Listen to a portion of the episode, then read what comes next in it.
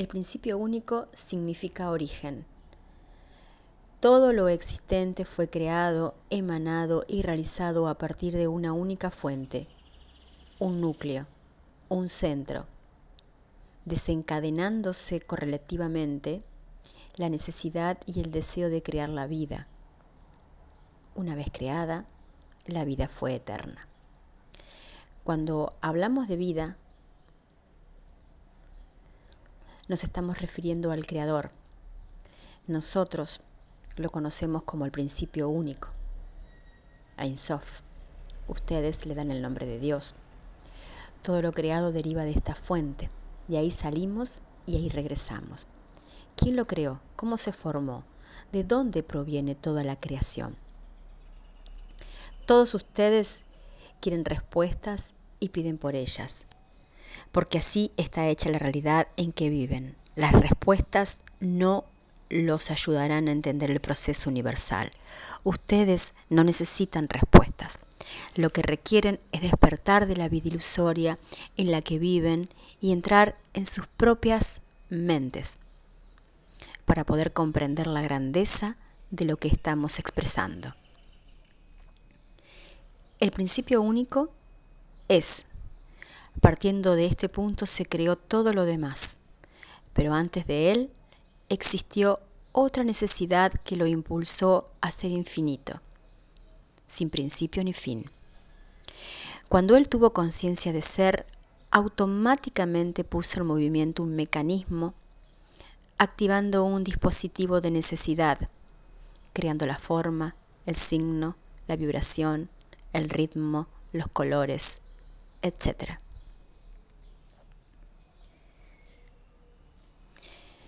La máquina universal comenzó a funcionar con perfección y no paró nunca más. Esa necesidad creaba, expandiéndose de tal forma que no cabía en su estructura.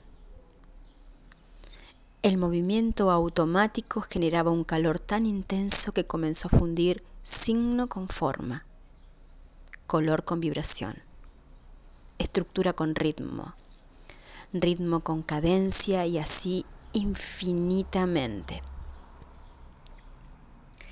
El principio único se vio en la necesidad de crear el orden, porque ya no podía contener tanta creatividad, pues estaba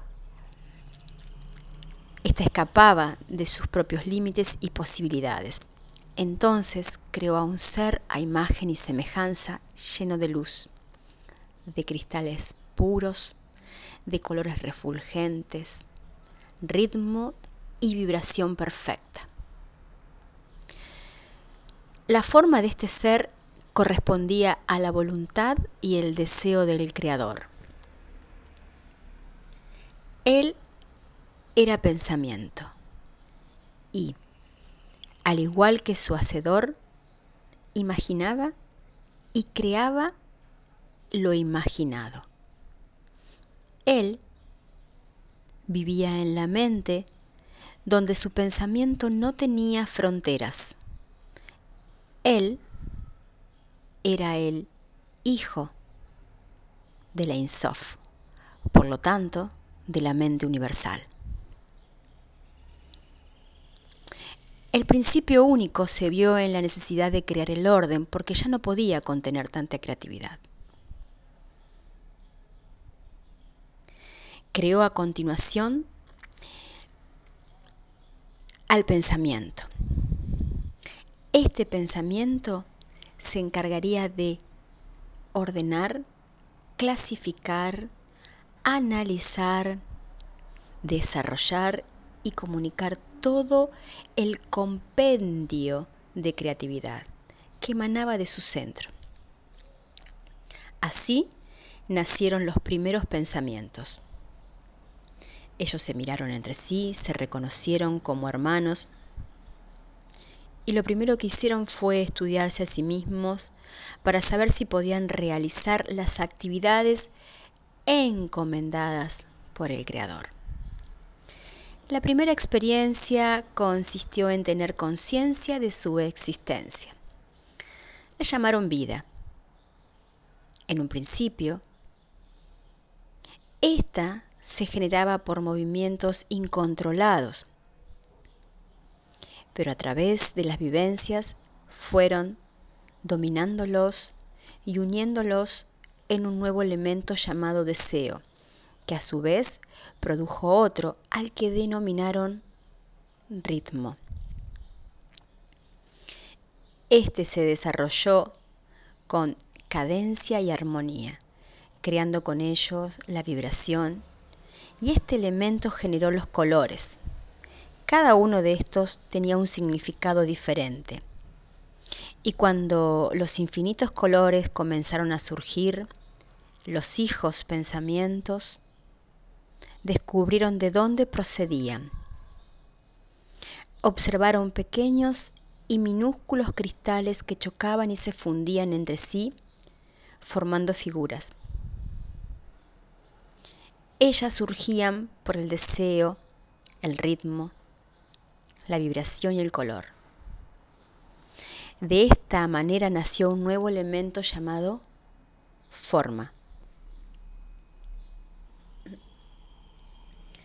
Luego, el ser pensamiento comenzó a ordenar y clasificar este conjunto de elementos a través de sus propias experiencias.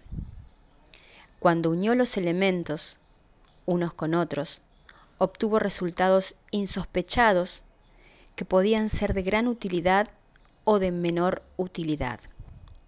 De esta forma se creó la diversidad, que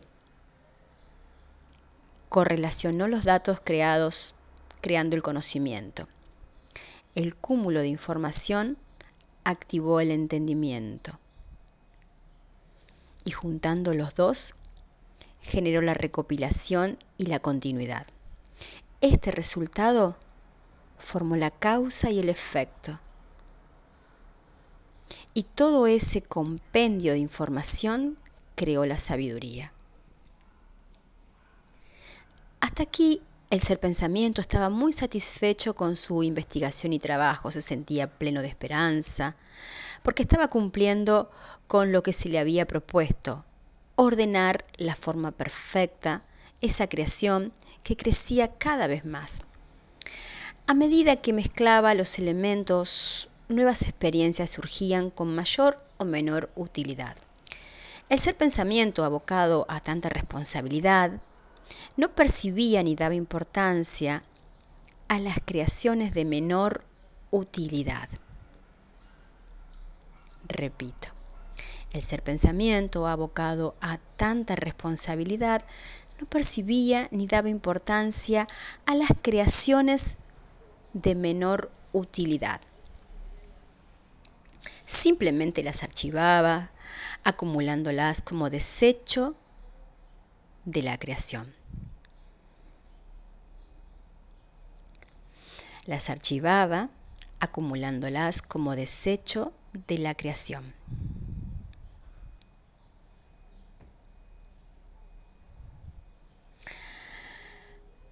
Las archivaba, acumulándolas como desecho de la creación.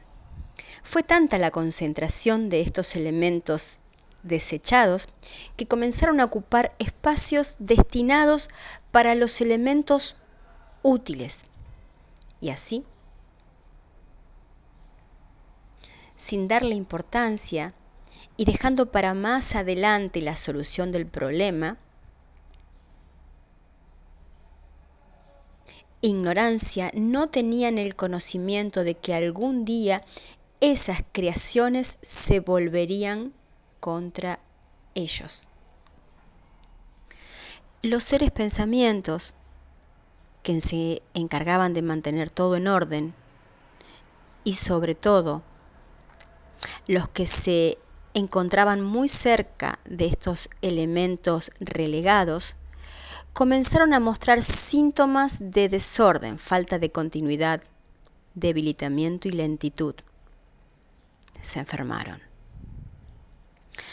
Lo que ellos no sabían era que este cúmulo de elementos descartados corroían, oxidaban, aniquilaban y transformaban lo sutil en denso, lo claro en oscuro, el ritmo en arritmia, las vibraciones altas en vibraciones bajas. Asustados, los seres pensamientos no sabían lidiar con este problema, no tenían los recursos ni el entendimiento para ello. Comenzaron a tratar de rectificarlos realizando miles de experimentos pero sin ningún resultado. Mientras tanto, el principio único continuaba creando desorbitadamente ajeno a toda esta realidad. En vista de estos problemas, los seres pensamientos tuvieron que clasificar y ordenar nuevamente la realidad. Habían surgido elementos contrarios y desconocidos. Ellos entendían que estos elementos, a pesar de ser afines, no se podían mezclar porque no eran iguales. Mientras unos enfermaban porque eran de colores oscuros, sin cadencia ni ritmos, y daban resultados nefastos, el otro poseía ritmo, cadencia y colores claros. Los tuvieron que clasificar y separar. Los llamaron energía de resultado positivo y energía de resultado negativo. Los seres pensamientos del resultado negativo se sentían impotentes y desesperados. Comenzaron a percibir que sus reacciones ya no eran las mismas. Su energía pensamiento se había descontrolado. Ellos habían sido creados perfectos a imagen y semejanza del Creador y ahora la fialdad y la distorsión estaban invadiéndolos. Ya no podían trabajar y ordenar Sensaciones nuevas se iban apoderando de ellos, ya no reaccionaban igual que los otros. Con pena y dolor, los seres pensamientos que se habían mantenido sanos y útiles tuvieron que separarse de ellos. Pues esa negatividad los haría, los podía contagiar. Antes de separarse los pensamientos útiles, colocaron un cristal con toda la información dentro de la piñal de sus hermanos enfermos. Estos cristales recopilaban toda la sabiduría que ellos tenían, toda la esencia del conocimiento y entendimiento para que ellos jamás olvidaran. Y así, algún día llegaban a curarse, pudiéndose recordar que eran hijos del principio único, que salieron de él y que regresarían a él. Cuando los seres pensamientos fueron separados, sensaciones horribles y vibraciones densas se posesionaron en ellos. El ritmo emitía ruidos espantosos, los colores dejaron de brillar y la oscuridad los envolvió. Sus formas se retorcieron de dolor, rabia e impotencia, sensaciones totalmente desconocidas los invadieron se había creado un universo paralelo, totalmente contrario y diferente del que conocían y al que estaban acostumbrados. Cuánta soledad, cuánto dolor, perdidos en la oscuridad de sus propios pensamientos, se sintieron abandonados, separados del centro y de su amado Creador.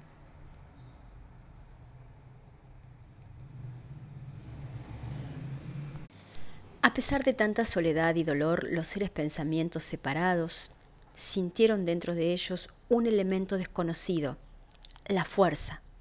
Era un elemento nuevo que los impulsó a continuar y lo llamaron supervivencia. Sintieron que aún existían los conocimientos adquiridos, que el entendimiento y el deseo no habían desaparecido de sus pensamientos y que tal vez con lo poco que restaba, ellos podrían liberarse de esta situación aparentemente sin salida. Pensaron que lo primero que debían hacer era no desaparecer, sino por lo contrario vivir.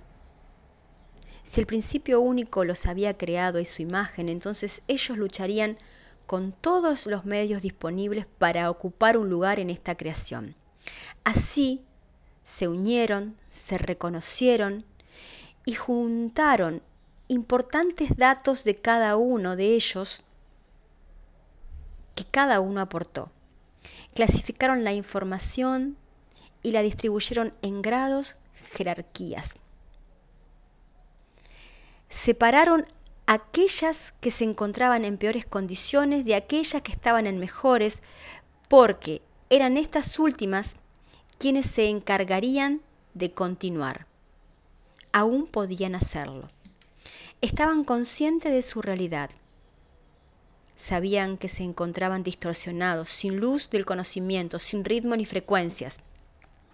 Apenas percibían los colores, mas ellos lucharían y no se dejarían vencer, más aún después de haber experimentado la grandeza de la creación y de su creador, el principio único, sabían que habían perdido el paraíso, su cielo y su luz. En medio de tanta desesperación y al querer comunicarse con sus hermanos, los seres pensamientos negativos e inútiles descubrieron por azar que si se alimentaban de los resultados útiles mejoraban sus condiciones y retardaban el aniquilamiento de su existencia, determinando con ello la prolongación y la supervivencia. Nuevos elementos, nuevos elementos surgieron. El robo, el engaño y la mentira se convirtieron en parte de ellos, enfermando aún más sus condiciones. No entendían que estos elementos dañinos empeorarían su enfermedad, llevándolos a un infinito sin retorno y hundiéndolos cada vez más en la distorsión de sus pensamientos.